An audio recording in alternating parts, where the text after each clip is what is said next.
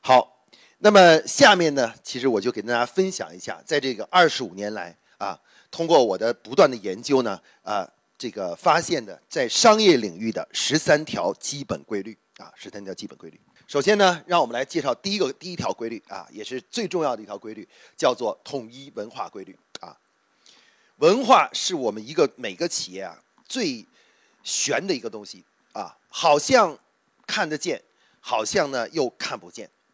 那文化是什么呢？其实文化呀，就是企业的内部的一整套啊，大家共同秉承的一整套价值观。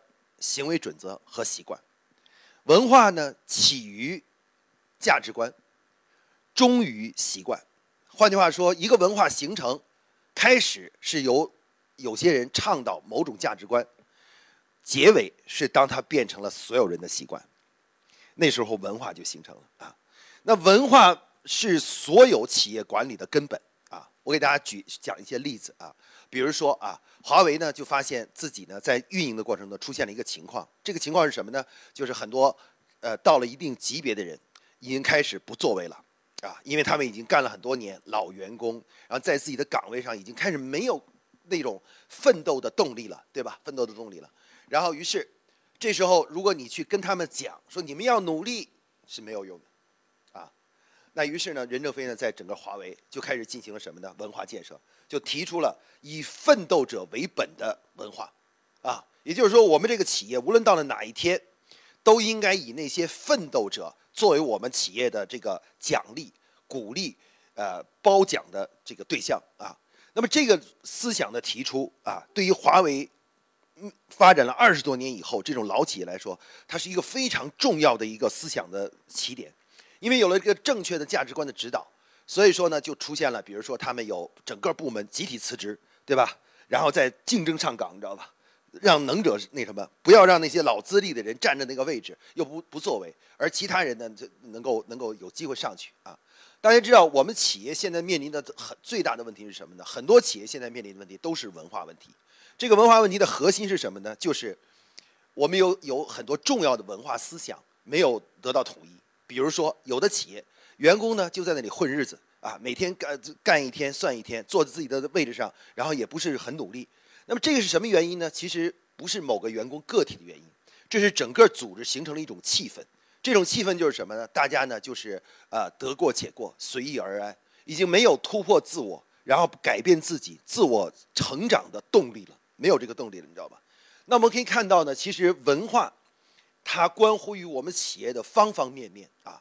我们有没有一个新产品？其实表面上看是我们有没有一个新主意，其实骨子里呢是我们的文化里面到底是不是勇于创新？大家愿意不愿意去克服困难、勇于创新？如果我们都没有这个念头啊，大家都不赞同这种克服困难、勇于创新的话，即使你有你有再好的一个主意，它也无法转化成真正企业的动力。所以我们发现呢，在这个呃企业发展中呢，文化。是企业所有管理和呃其他的东西的基础啊，基础一定要先把文化思想统一统一，并且呢把它纠正到位啊。那么夸克呢，在过去的二十五周年里的二十五年里呢，提出了什么呢？提出了一个三段三段发展的这个文化价值观理论啊，价值观理论啊，包含了十一条啊核心的价值观啊，团队协作、合作互信。啊，这个传承分享以及这个纪律严明啊，第一就第一段的，第二段就是突破自我，主动进取啊，勤奋工作啊，追求进步啊，然后最后呢就是主人翁的精神、社会责任感以及创新引领创新啊。那这十一条价值观呢，我们已经研究过了，是企业发展的核心的价值观啊，是我们改变现在企业。内部很多问题啊，保证企业处在一个呃积极的良好的状态的一个非常重要的呃文化文化思想啊，大家有愿意有时间呢以后呢可以来深入学习啊。不管怎么说，文化是我们我发现的第一条规律啊，也就是说，一个优秀的企业最最核心最核心的东西，最核心的力量就是文化的力量。这一点呢，我感触特别深。就是有一次我去步步高啊，步步高的时候啊，步步高的话走进去以后呢，步步高的这个门口上写了一句话，叫做什么呢？叫做“敢为天下后，啊，咱们都别人都说敢为天下先，步步高那个门口上写了一句话叫敢为天下后，然后但是后面有一句话叫做后来争先啊，然后我就跟步步高的同事接触了，接触了以后才发现，步步高在内部的文化思想是非常的统一的，他们的文化是什么呢？就两个字啊，本分。他们的整个文化就是两个字，本分啊。什么叫本分呢？就是做事要踏实，做事要认真，要尽职尽责，你知道吧？就就这么简单。他这个本分的两个字就是这个意思，你知道吗？但是这家公司呢，你进去以后，你发现这个文化影响太大了。我当时辅导他们做市场建立市场调研部，我辅导其他公司的时候，其他公司的市场调研部的人自己都不去做调研，我让他们去做，他们也不去做。啊，做一次就偷偷跑回来了，然后就不愿意去亲自参与这些调研的活动。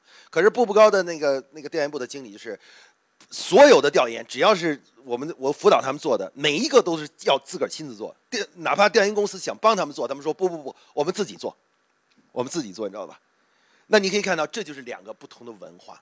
啊，文化是太重要了，因为它影响到我们生活中的每方方面面啊。很多时候有些事情改不过来，不是因为那个事情本身的对与错，而是因为整个组织文化是反对它的，是反对这件事情，你知道吧？所以你就改不过来啊。哪怕这个方法再好，你也无法在自个儿的组织里面运用它啊。所以文化是我们必须要去学习和践行的第一条规律啊。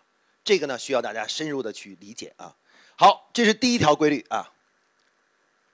第二条规律啊，叫做素质规律啊。一个企业到底能发展的好还是坏，其实从某种意义上来说，很大程度是决定于整体员工的素质。但是什么又是素质呢？素质又指的是什么呢？啊，我们的夸克经过二十五年的研究发现，员工的素质其实分为三个方面，它分为职业素质啊，或者叫做就是职业化素质，还有专业素质和管理素质，分为三个方面。我们很多企业啊，平常在这个管理员工的学习和培训的时候呢，往往只关注的是什么呢？就是他的专业化水平，就是你懂不懂行啊？你有没有经验啊？你懂不懂这个东西啊？但是呢，非常忽视员工的职业化建设啊，就是好习惯的培养。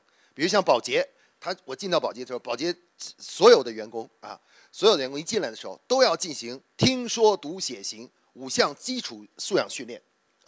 你怎么写东西？怎么样去这个呃这个演讲？怎么样去这个呃做事儿？都有一个标准的模式啊，就像我们的进到军队里的军训一样的啊。这叫什么呢？这叫基础素养训练啊。然后呢，还有一个就是什么呢？还有就是管理素养训练。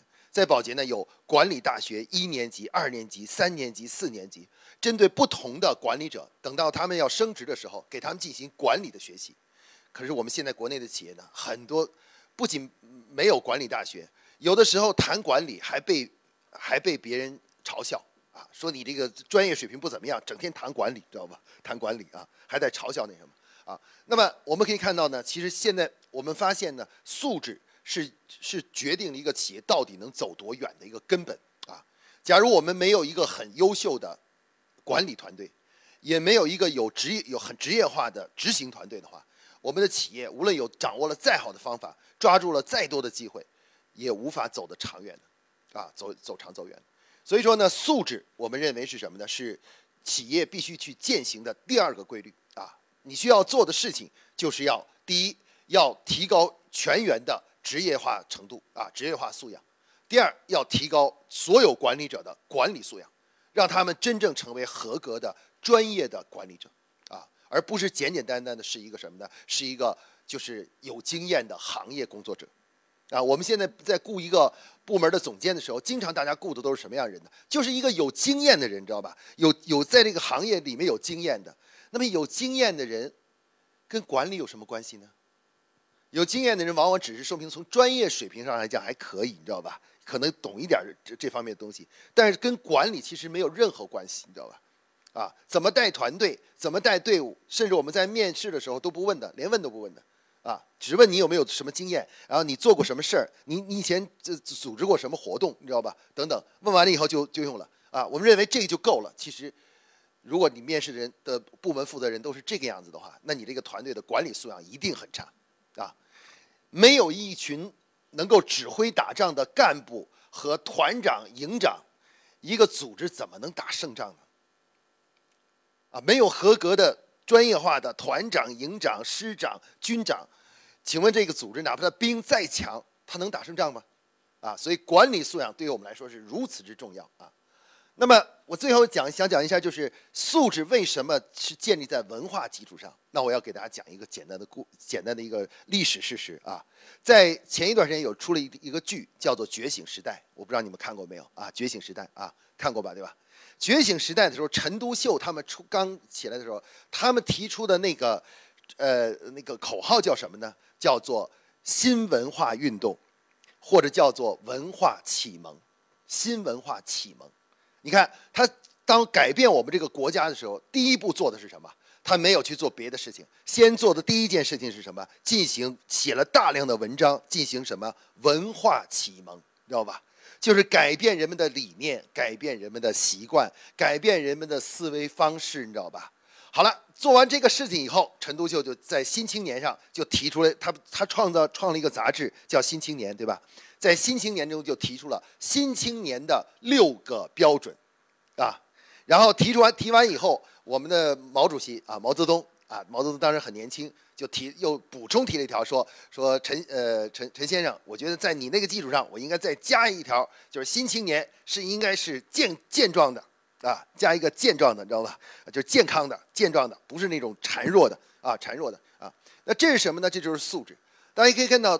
文化呢，往往是素质的前导。你只有文化确定了，你才能够去弄清楚什么样的素质的人是你想要的。假如你的文化思想都还没有确定的话，你是无法去最后确定什么样的素质人是你要的，对吧？假如我们这个企业不是一个以创新、以这个以这个呃奋斗为核心的，那你身边你要的所谓的高素质人，可能是对你拍马、阿谀的人，那是最好的，听话的人。啊，我们现在很多企业经常喜欢招的员工什么？是听话的啊，特别听话，啊，不论说什么都都都都都都是特别听话的。反而对那种反对你的、有不同想法的人，往往是什么呢？往往是觉得这这人不行，这个人不可以，你知道吗？那这什么原因呢？文化的问题。因为你的理念就是认为你需要的是听话的，你知道吧？因为你的理念就是这样的话，那你就不需要那些有创造性的或者有自己的想法的人，因为那样那样人在你这儿就生存不了。我们可以看到，文化是素质的基础。假如我们的文化不纠正过来，我们是没法吸引高这样素质的人进来的，啊，你吸吸引不来的。所以这就是我们说为什么素质是建立在文化的基础上，啊，文化的基础上。好，让我们来看看第三条规律啊。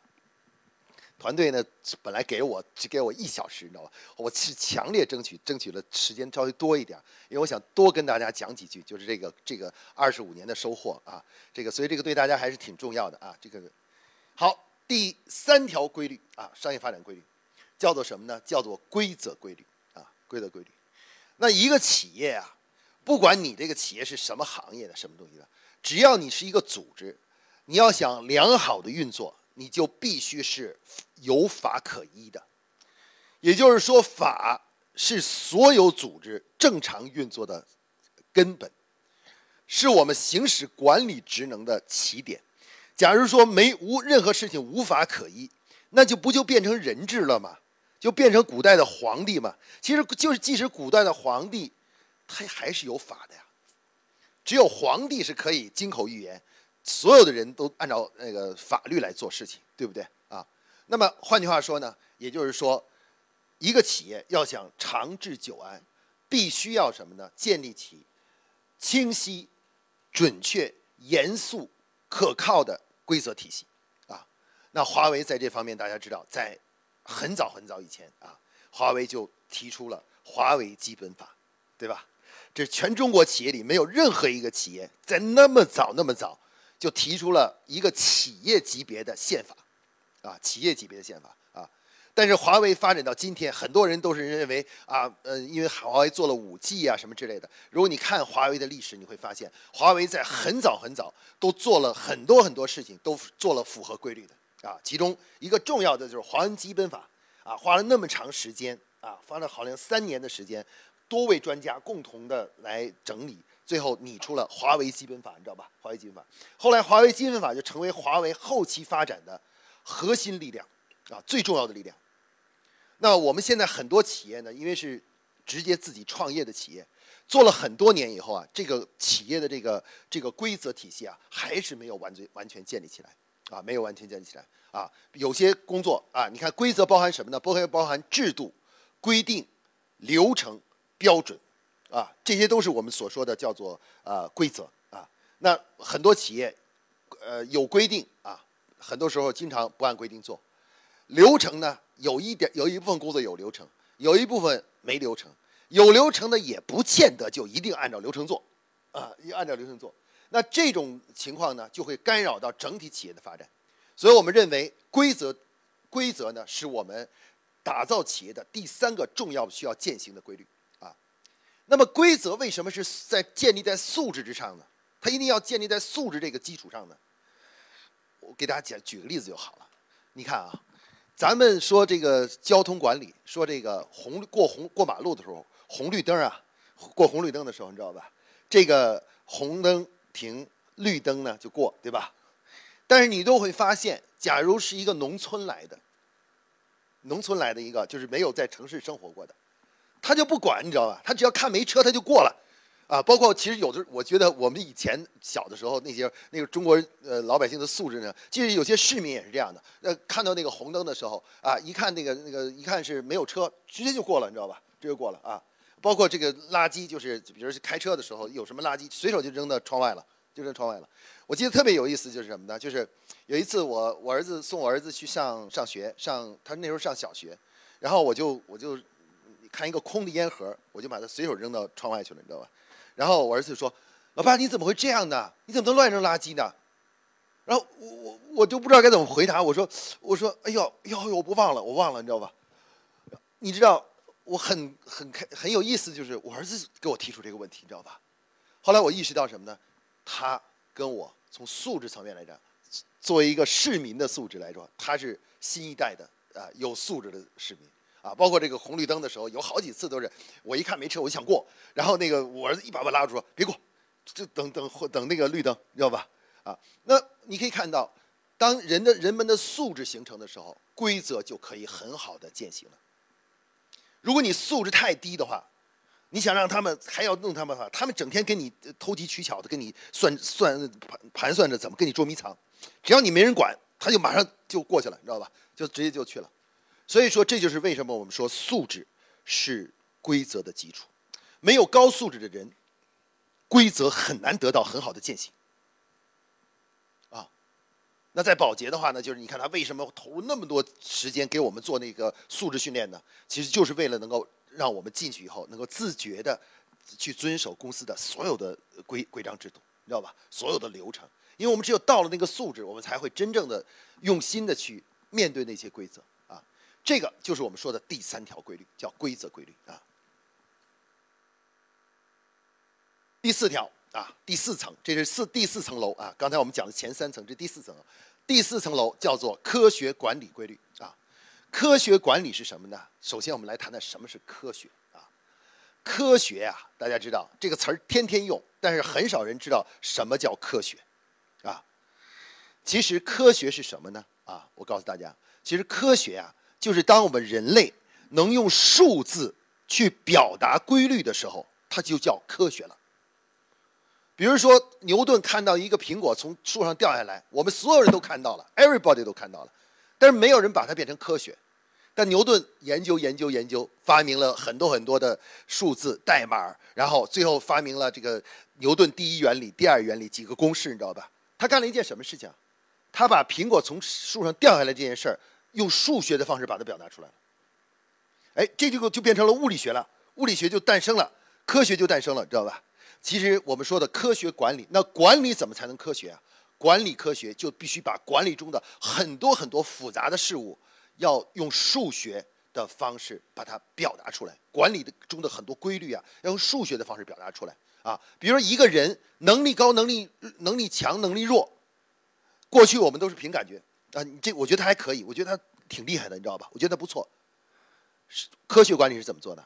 有数字的，有数字能表达出他的能力到底是多少，你知道吧？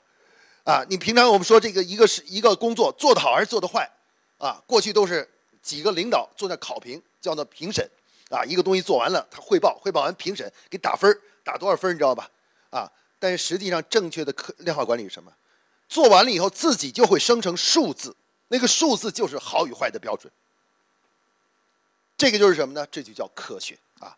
那夸克呢，在过去的二十五二十五年里头，对科学管理呢进行了深刻的研究啊，建立了现代的量化管理体系。无论是从战略到年度经营计划，到项目管理，到员工的薪酬绩效，到员工的职业发展、组织组织呃组织的这个架构，到期权、年薪制等等多种方面啊，全部都建立了一套用数学方式来表达的管理模式。啊，比如某一个员工能不能晋升？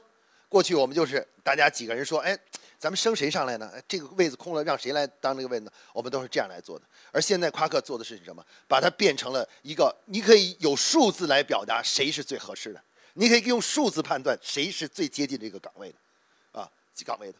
那这就叫什么呢？这就叫科学管理，啊。那我们一旦把前三层建好了，第四层就要开始建这个了，建所谓科学管理的。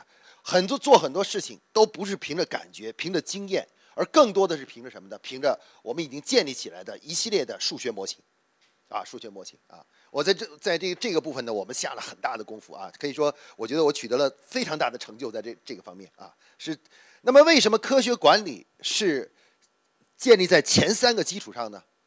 不得不承认啊，在座各位呢，可以说有的是我的现在的客户，有的是我的。为过去的客户，甚至是过去过去的客户、老客户，知道吧？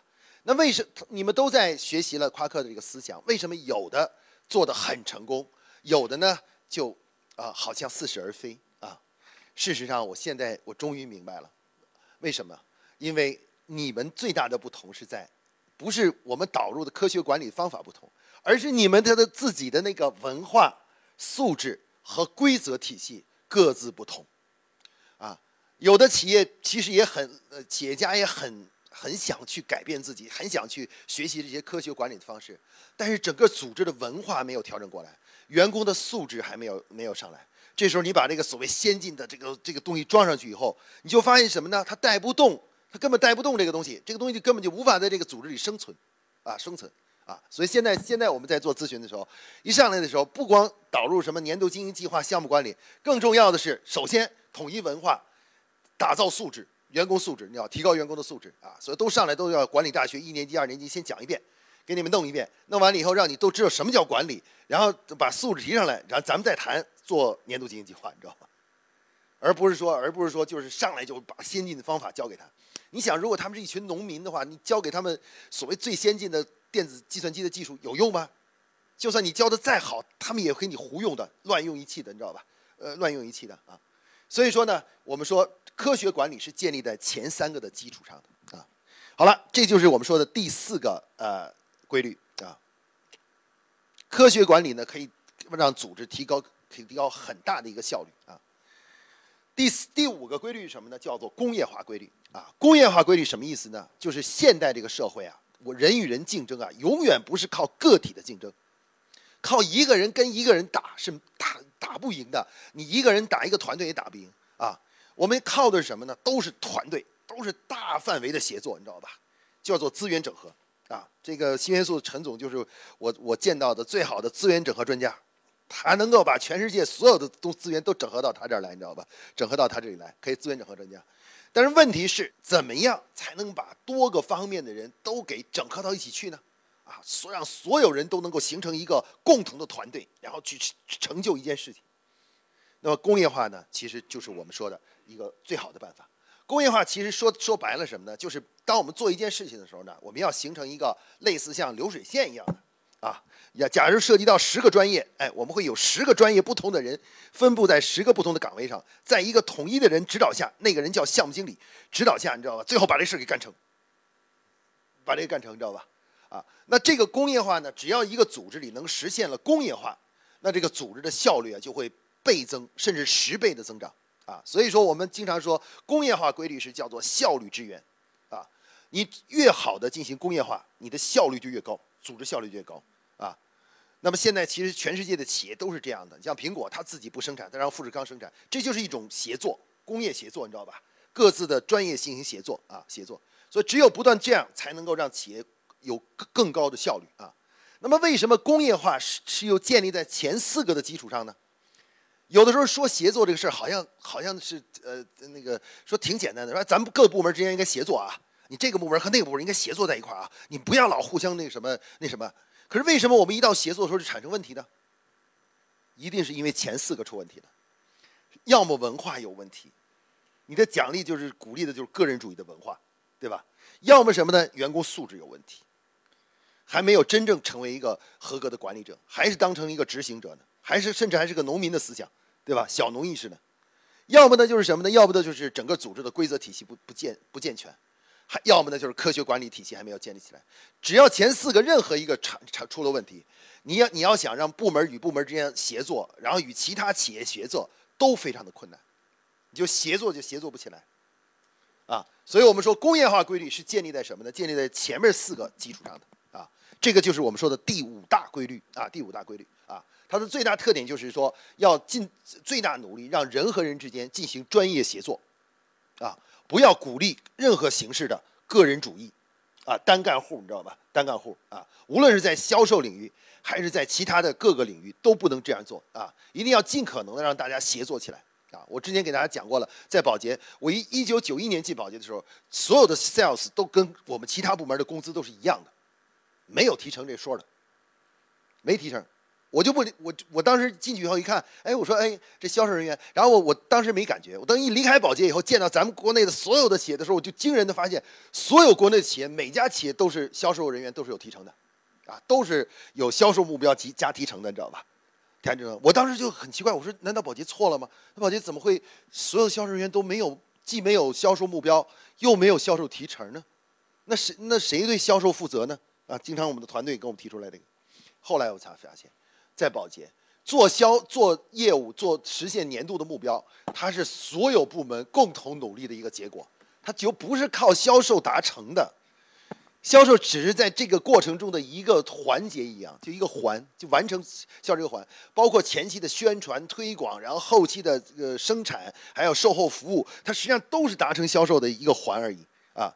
所以所以说，保洁自然不会让销售人员承担什么销售目标，所以保洁的销售是没有销售目标的。他从来不能压货，不能向这终端去压货，你知道吗？不可以压货，对方要进货太多，还得拒绝说对不起，我们你的货只能进这么多，不能再多进了，你知道吧？多进了啊！这个具体内容呢，我就在这不跟大家详细讲讲了。反正我跟大家说，就是我当时离开宝洁后以后，我后来发现啊，对我最大的影响力就是，当我发现了一条规律的时候，我回去一对照的时候，回去跟宝洁的工作方法一对照的时候，我就惊人的发现，他就完全是这样做的。啊，在保洁的这种协作达到什么程度？我记得我当时做了一个项目是什么呢？四呃四个国家一块做的，这个项目组是跨四个国家，一个人在日本，一个人在韩国，一个人在印度尼西亚，一个人在这个呃马来西亚，四个地方不同的人，然后最后组成一个项目组，从头到尾项目组成员都没见过面，全是通过电话的，那会儿也没有视频会议，只能电话，所以我都不知道我的项目经理长啥样。那个日本的是一个项目经理的，我不知道他长什么样子，他到底是多少岁，三十多岁还是多少岁？不知道，完全不知道，就只听到他的声音。我们开每次开都是电话会议，然后项目就完成了。你看，不知道他长什么样，没见过他，只听到他的声音，但是把项目都完成了。你可见这个协作能达到什么程度吧？啊，从头到尾的协作都是隐形的协作，就跟那个不见没见过的人去协作，然后一直最后把这事儿给干成了，竟然是。你可见工业化的水平有多高？所以我跟他跟大家说啊，一个高效率的组织啊是有有道理的，人家为什么这么高的效率？它是有道理的，它不是没有道理的啊，就是呃人均利润那么高，为什么就是这样的？好，那我们来讲讲第六个啊啊，我会稍微快一点啊。好，这个呢就是营销的了啊。我们说，当你把前面四个规律做好之后，第五个规律做好以后啊，你才能去真正全身心的去做营销啊。那需求规律是什么规律呢？他的意思就是说，客户的需求啊是总在不断变化的。如果你一个企业想要真正持呃持续发展下去，你就必须得具有具备一种能力，就是不断的去捕捉、不断的跟随客户需求的变化。你绝对不能停下来。你不要以为你现在开发一个产品卖得很好，你就觉得一切都万事大吉了。我告诉你，过不了几天，客户的需求马上就会发生改变，就会升级，你知道吧？如果你不跟不上，你没有一个能力去抓住客户的需求，跟随客户的需求的话，你很快就会会被客户所抛弃。啊，这个就是我们说的需求规律。这个规律需要企业做什么事情呢？就是一定要建立起一个优秀的产品管理团队，啊，产品管理团队，一定要有一个能够捕捉客户需求、发现客户需求，并且将需求转化成产品的这样一个专业化的团队。如果你没有这个团队，你就做不到能跟上客户的需求的变化。啊，无论是腾讯也好，无论是这个华为也好，都有庞大的一个产品管理团队。我们合作的这个蓝角落，这个我们这次也有，呃，这个我们这现正在合作这个伙伴，他们就是从原来没有太多的产品经理，终于打造出一支拥有了几十人的一个产品管理团队。他们会发现，产品管理对他们后面的企业发展起到了重大的推动作用啊，推大作用啊。换句话说啊，一个企业要想做长做久。光靠一次的成功，一个优秀的产品是绝对没用的。不管你这产品现在做的有多么美好，多么美，你知道吧？随着时间的推移，它总会被客户慢慢慢慢的给忘记的，就会抛弃了，你知道吧？除非你能够天天都研究客户的需求，天天都看客户有什么变化，然后根据这个变化，然后改变自己的产品，升级自己的产品，调整自己的产品，知道吧？把这个变成一种什么呢？变成一种习惯。就是研究客户，不断的去升级产品，变成组织的一种习惯的时候，你才能持续发展下去。这个就是我们说的需求规律啊。谁能够把握住需求，谁就能成为真正的长期的成功者啊。而很多人呢，经常是什么呢？有某一次成功了，把握住客户需求了，就自满了，就觉得自己好像没问题了。你看，我已经找到客户需求了，我都我这生意也做了，都不错呀，做的挺好啊，你知道吧？正好就就觉得没事了。如果他一旦有这样的念头现呃诞生了，他离关门已经不远了，已经不远了，你知道吧？啊，你告诉你，这个商业的竞争永远是一个马拉松，从来就没有短跑，啊，它永远是一个持续的、不断的跟进、跟进，哪怕你取得了行业第一，你还要牢记，还要继续努力，再去抓住客户需求啊。所以这个呢，所提出的就是什么呢？一定要打造一支真正的产品管理团队。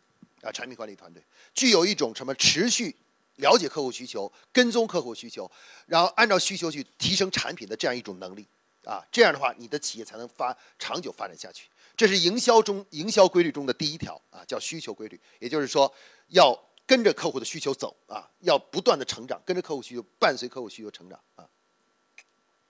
好，第二条营销规律，第二条营销规律叫什么呢？叫全程体验规律啊。营销要想成功，除了产品成功以外，还有一个很重要的成功是什么？是客户总体的服务体验啊！除除了你的产品好，还要你的服销售人员的服务、产品的售后服务，你知道吧？这些东西都是伴随产品的，但它不是产品，你知道吧？它是我们为为了满足客户而伴随的提出的一系列的服务类的服务类那个什么？我们发现呢，有很多企业呢，产品还不错。可是服务就很差，非常差。最后的客户呢，虽然你的产品好啊，但是如果你产品不是独一无二的话，那么客户都会抛弃你，会选择那些给他们提供更好的销售服务和更好的其他服务的那些人。啊，换句话说，要想营销成功，除了把产品需求满足以外，还要什么呢？让客户获得一个全程的快乐的体验。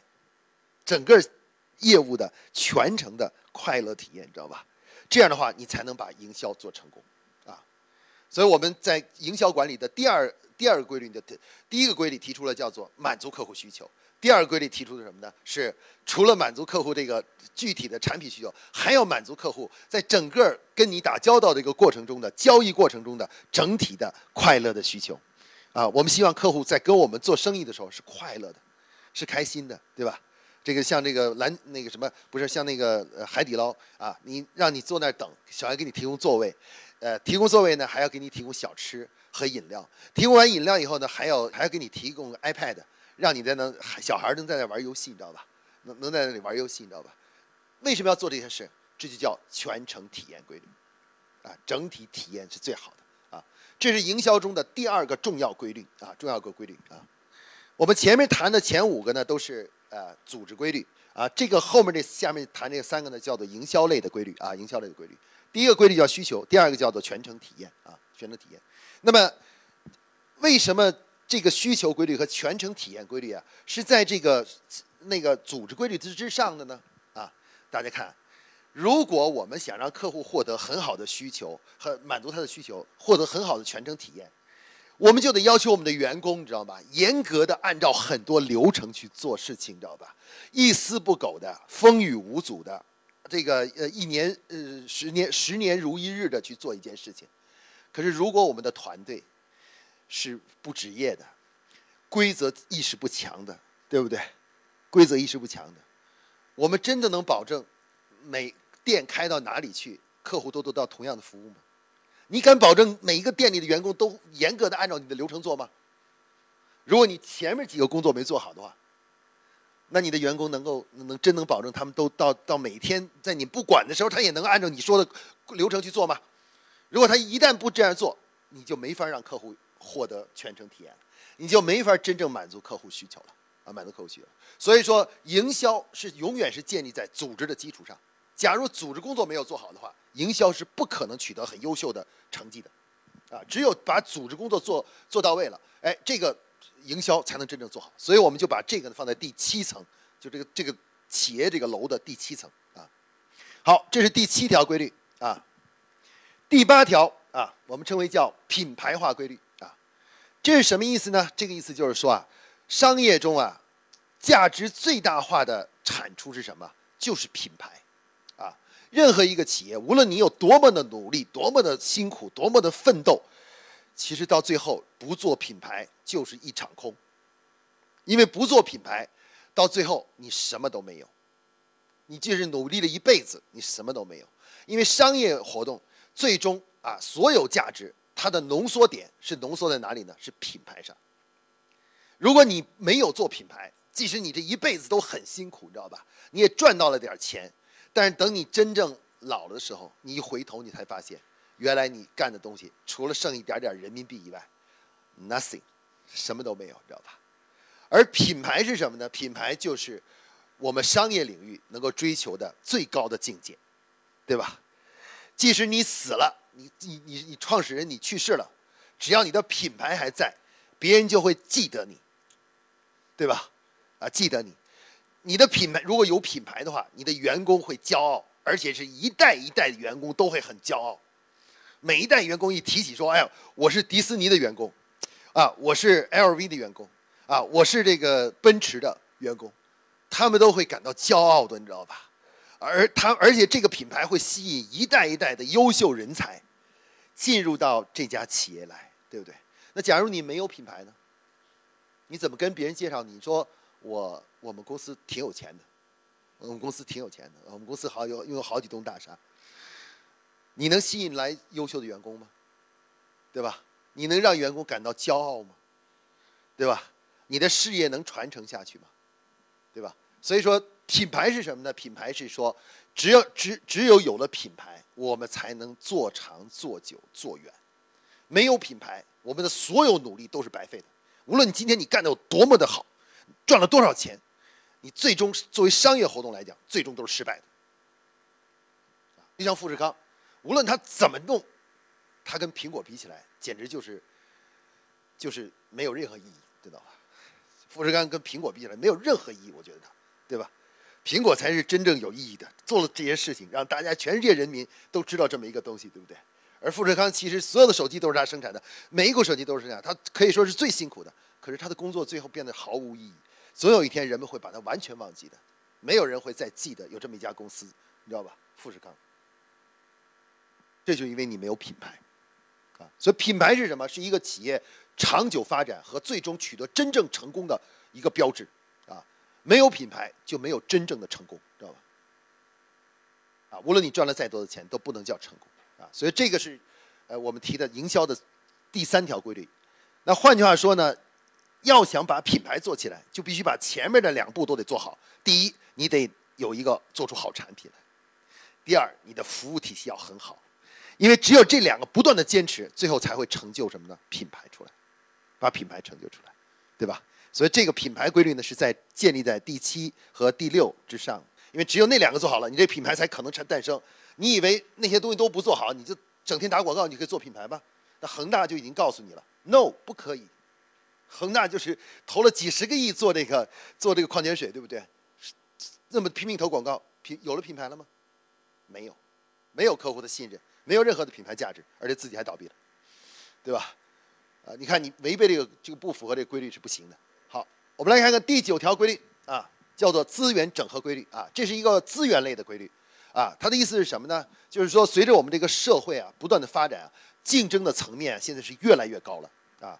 它已经远远不是过去的一种叫做作坊式的竞争，就是你们家也是做香油的，他们家也是做香油的，你知道吧？看谁做的香油的味道更好吃，你知道吧？已经完全不是这样了，你知道吧？现代企业的竞争啊，是一个全方位的、多元化的，然后多多层面的一个竞争。所以说呢，从某种意义上来说，一个企业要想真正获得最大的竞争力呢，一定要想办法去团结一切可以团结的力量，去整合一切可以整合的资源，不能说你有厂，就是所有的产品都要非得逼着说，因为我们有厂，所以我所有的东西必须是我们厂生产的。哎，有的企业特别搞笑的是什么呢？说啊，我们为什么要求我所有产品一定要我们的厂自个儿的厂生产的？是因为我们要让厂里的这个别亏损。这是一个搞笑的逻辑，你知道吧？我们最终的目的是为了让客户满意，是保证客户对客户的供应，包括成本是最低的，对不对？如果你是为了让自己的厂有饭吃的话，你大可大可不必这样做嘛，对不对？你你为什么要这样做呢？你这样做，客户是不满意的。成本又高，交期又不一定有保证，对吧？你为什么要让自己的厂生产呢？啊，我们可以看到，资源整合就提出这个。资源整合的意思就是说，对于自非自己核心竞争力的东西，如果这个不是你的核心竞争力，原则上来说，最好都是去整合，不要自己做。啊，只要这个不是你的核心竞争力，不是你最终的那个与别人的本质的不同，一定要。去整合，不要自己，不要老是搞自己建厂啊，自己去什么东西都，连个车队也是都自己养的，自己养一个庞大的车队，你知道吧？好多人在那里啊，为什么？因为这都跟你不是你的核心竞争力，你为什么不可以去整合滴滴，去整合那个那个什么东西？这都这么容易整合的资源，对吧？你自己弄一个东西，你为什么不去整合呢？因为整合其实是最低成本的，成本最低的，对吧？啊，相反你自己建永远是最贵的。啊，租房永远是便宜过买房，对吧？买房永远是要远远贵于这个租房的啊，租房的。资源整合规律就是这个意思啊，就是一个优秀的企业总是比较善于去整合非核心竞争力的各种资源，啊，通过这这种整合呢，让自己呢能获得某种啊呃能力啊能力，那个能力不是自己的核心能力啊，但是它可以通过资源整合获得，这就是第九条规律啊。第十条规律，核心竞争力规律啊。那么前面九个都做完了以后，我们的组织就可以开始慢慢诞生了一个东西了。这个东西将是我们高速发展的核心、持续发展的动力。这个东西叫什么呢？叫核心竞争力。也就是说，一个人也好，一个组织也好，要想立足于世的话，总得有一个能力是别人不会的，或者别人不如你的。对吧？啊，比你那那差的，如果你所有的能力别人都有，你是很难长期发展下去的，你也很难很快的发展下去的。但只要有一个能力，你具备了，但是别人不没有，你就能够一段时间快速的发展啊！你想，我们平时买东西的时候，我们经常问的一个问题是什么？哎，这家的特点是什么？啊，那个手机什么？这个屏屏幕显示是最好的，是整个所有手机行业最好的。这个总是我们关注的，啊，你拿一个手机说这个手机呢，这手机啊，屏幕也不错，啊，喇叭也可以，续航也还可以，但是反正都不是最好，但是还可以都。你会看这样一个东西吗？估计连看都懒得看，放一边然后你还是看那个有一个特别独特特点的一个东西，对吧？一个独特的特点东西。哎，你会发现呢，核心竞争力呢，是我们真正的成长与发展的动力之源。啊我们要想一个企业真正的发展下去，我们就必须得具备一种能力，别人是不具备的。只要你具备了这能力以后，你想倒都很难，你倒都倒不下去，你你想关门都很难，你知道吧？因为这种能力就使得你必须得存在下去。所以我们必须得打造这么一个核心竞争力出来啊！这个呢，就是核心竞争力是支撑企业快速发展的动核心动力之一啊。这里呢，就是我们说的第十条规律啊。当然了，这种核心能力啊，也是在前面九层楼都建好了的，这个规律都得到基本的践行之后啊，才可能诞生这个这个能力啊。如果前面你都没干，你就想说，哎，我突然具备了一种能力，别人都不会，我觉得是不可能的。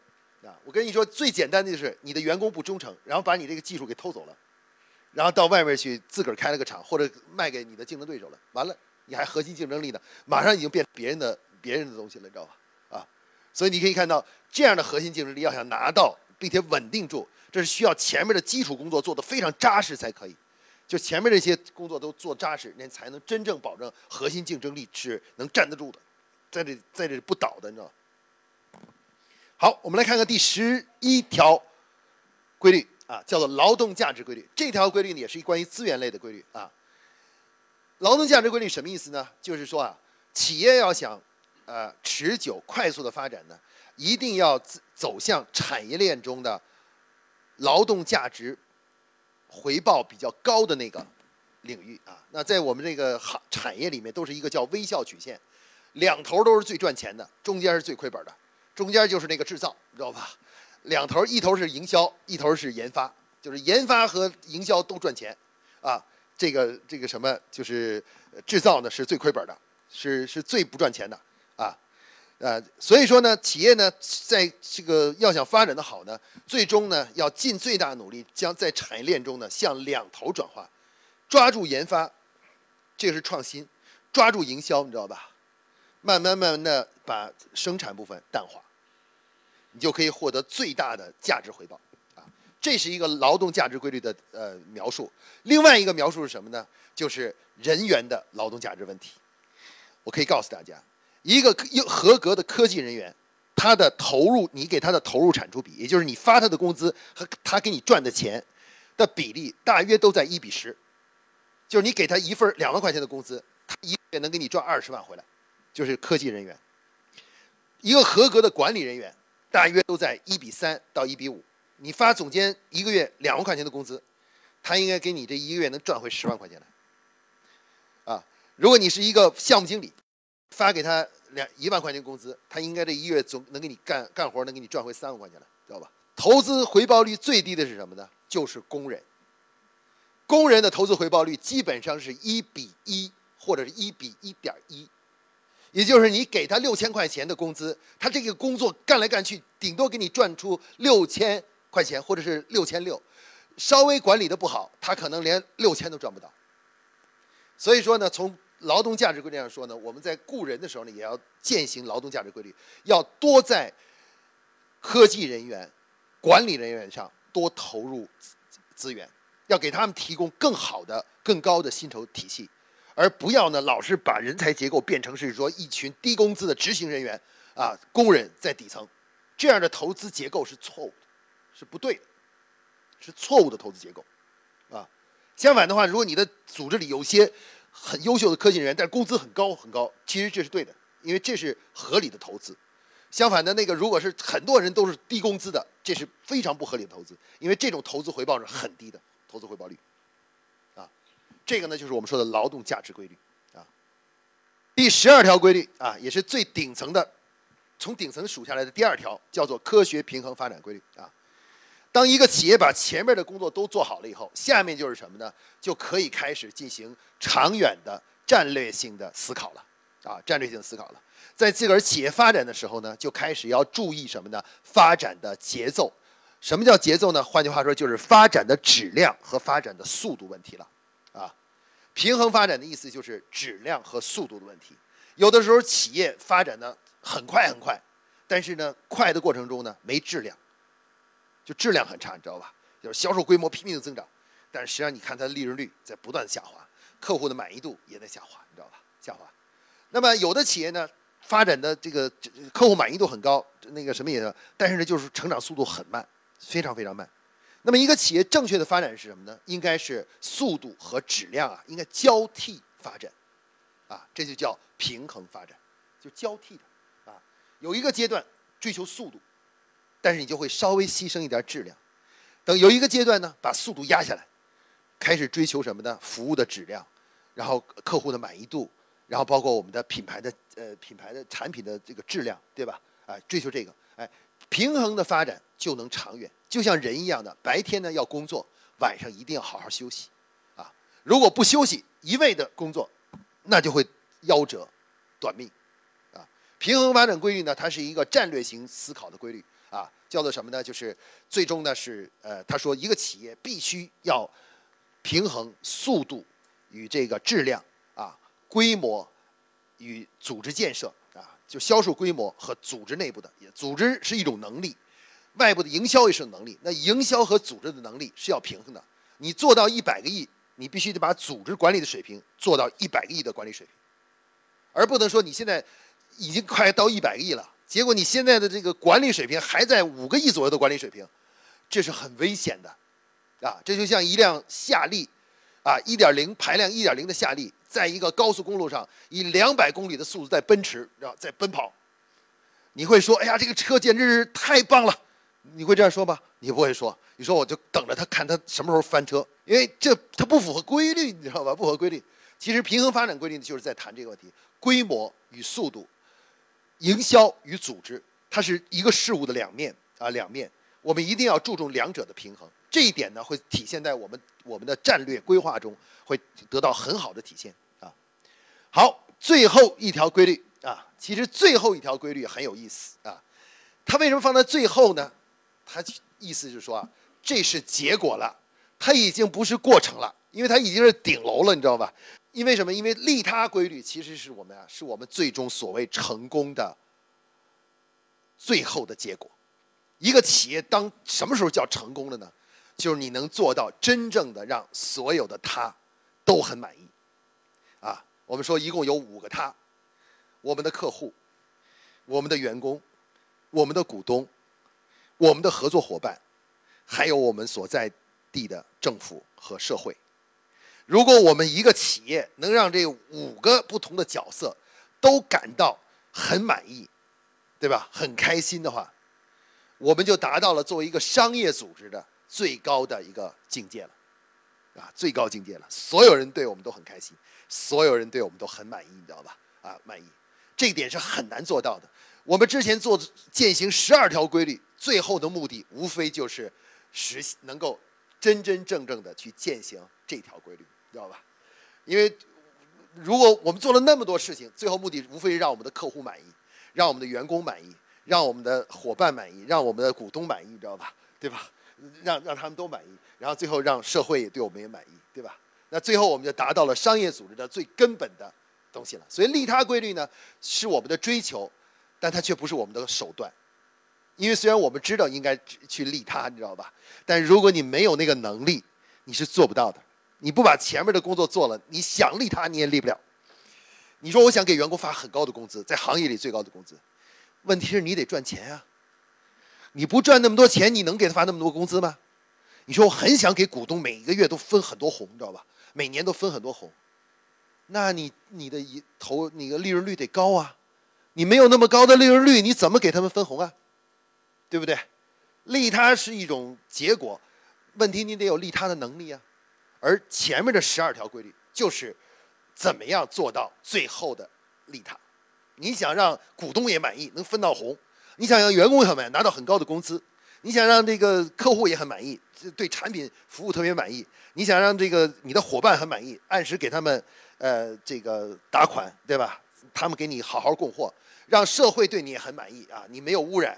然后那个什么，那能够那个对又环保，然后又又经常做社社会的公益活动，做这些事情，前提条件是你得有能力才行，你得能赚到钱，能够有足够的利润，足够的支撑才可以，否则你做不到这个，你做不到真正的利他啊。所以利他规律呢，虽然写在这里，但它实际上是我们真正追求的目标，因为我们知道我们每一个人的成功啊，是靠什么成功的？我们不是靠利己成功的。我们虽然都想利己，都想让自己挣着最多的钱，然后最出名，你知道吧？但是我们实现这个所谓的这个利己的目的，靠什么？靠利他。你当对别人有价值的时候，别人就会捧你，别人就会给你钱买你的东西，对不对？哎，你最后就变成什么了呢？你就变成有名了，你也变变成大家都喜欢你了，你也变得有钱了，对不对？所以换句话说，利他是我们立身之本，是我们每一家企业的立身之本。我们之所以能存在，就是因为我们对别人是有价值的。等哪一天你如果你对周边的人都没价值的时候，你就该你就应该关门了。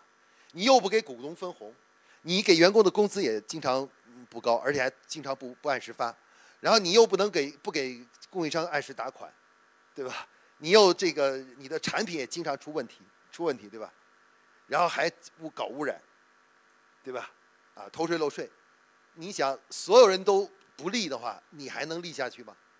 对吧？你还能站立在这个社社会吗？对吧？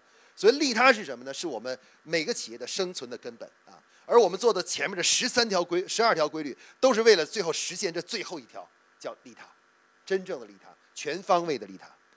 这个就是我们我给大家介绍的商业企业发展的十三条基本规律啊。商业企业的成与败。甚至国家的兴与亡，从某种意义上来说，都跟这些规律是有关的啊！大家如果有时间的话呢，可以看一个片，一个历史片子，叫做《大国崛起》啊！我也给很多企业都推推荐了这本这部片子，叫《大国崛起》，你知道吧？描述了很多个呃九个大国在历史中是怎么样一步一步的发展起来的。如果你去看那些片子的时候，你就会发现，他们每一个国家都不知不觉地践行了这中的若干条规律。啊，正因为他们践行这个规律，他们就一下子发展起来了，啊，成为世界强国之一，啊，强国之一。所以希望大家呢能够呃了解这个规律，然后这个今后呢，最终呢这个能够践行这些规律。中国有一句古语啊，说得好，叫做“自古闻道者众，行道者寡”。啊，知道道理的人呢很多很多，知道规律的人很多很多。真正能够按照规律做事的人啊，很少很少，啊，但是呢，最终成功者也是很少，真正取得真正的成功的人也不多，知道吧？啊，所以希望大家都能做行道者，而不是简简单单做一个闻道者啊。我们最近还有一些课程啊，比如我们的战略班呢，现在也正在开开战略班，战略班呢将会呃对这个进行更加深入的介绍，以及如何在企业中运用的介绍啊，深入介绍啊，就是战略。呃，这个班啊，希望大家如果愿意的话呢，可以来参加我们这个战略班。这次呃挺好的，就是把就是在把这个东西变成战略啊，变成企业战略。啊，我们专门这里还都写了一些每个规律对应的能力是什么啊，在那个班里将会详细的介绍。啊，每这个规律一般对应多少种不同的能力，你然后你可以对照那看自己缺了哪个，有哪个缺哪个，你知道吧？然后你就可以制定出下一步怎么打造这个能力出来的这样一个计划啊，这样一个计划啊。欢迎大家来，这个就是来来来学习啊。好，今天呢给大家做这个主题演讲呢，就讲到这儿啊。这个大家希望大家能够喜欢我这个十三条基本规律啊。希望有时间大家好好研究一下这个啊。好，谢谢大家。